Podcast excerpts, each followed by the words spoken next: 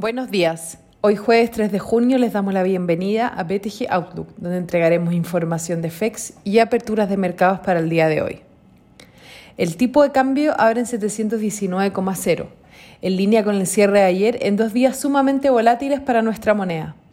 Las bolsas globales operan a la baja luego de una mejora de los datos de empleo en Estados Unidos, que reviva los temores de un retiro anticipado de los estímulos y ante tensiones geopolíticas con Rusia y China.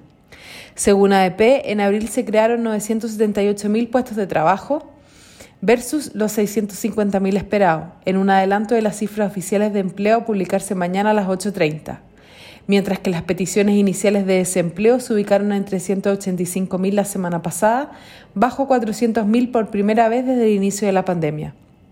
Más temprano, Rusia dijo que eliminará el dólar de su fondo soberano en un intento de reducir la exposición a activos de Estados Unidos. Adicionalmente, el presidente Biden dijo que revisará la prohibición de invertir en una lista de empresas ligadas al sector militar chino, medida impuesta por el expresidente Trump.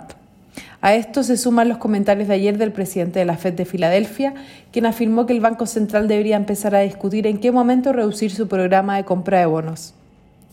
El Eurostock 50 cae 0,4% y en Estados Unidos el S&P 500 retrocede 0,6% y el Nasdaq lo hace en un 1%.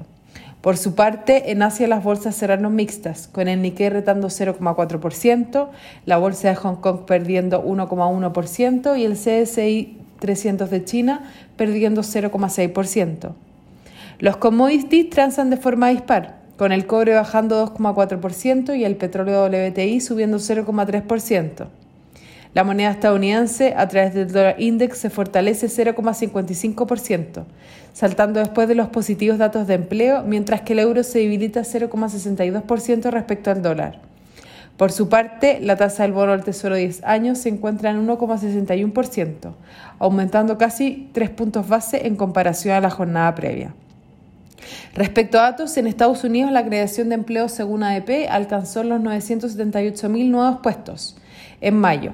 Las peticiones iniciales de desempleo de la semana pasada se ubicaron en línea con lo esperado y la ISM de servicios llegó a 64,0 puntos. En China, el PMI de servicios alcanzó los 55,1 puntos en mayo, bajo los 56,2 puntos esperados y el 56,3 puntos previos. El tipo de cambio opera en 719,7 hasta ahora, luego de dos días de fuertes variaciones, mostrando el martes un salto de 10 para caer el miércoles desde 7.31 hasta niveles de 7.16 y después rebotar a 719. El dólar a nivel global se aprecia, el cobre opera negativo y las monedas emergentes se debilitan. En cuanto a los técnicos, las principales soportes son 716, que estuvo testeando ayer, y luego 712, media móvil de 50 días. Por su parte, al alza las principales resistencias se encuentran en 725 y luego 730. Muchas gracias por habernos escuchado el día de hoy. Los esperamos mañana en una próxima edición.